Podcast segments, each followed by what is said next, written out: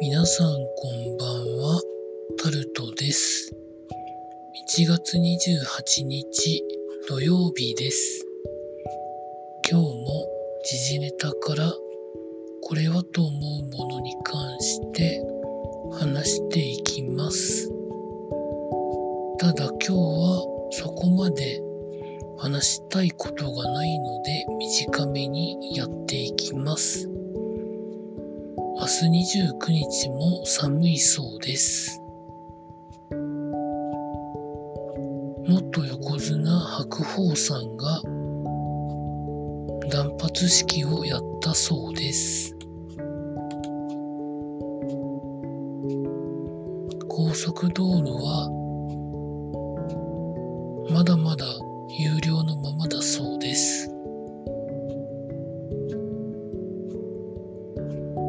三菱 UFJ 銀行が住宅ローン金利を0.1%上げるとか上げないとからしいです。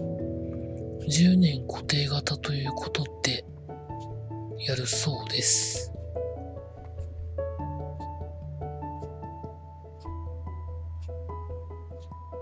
そんなところですかね。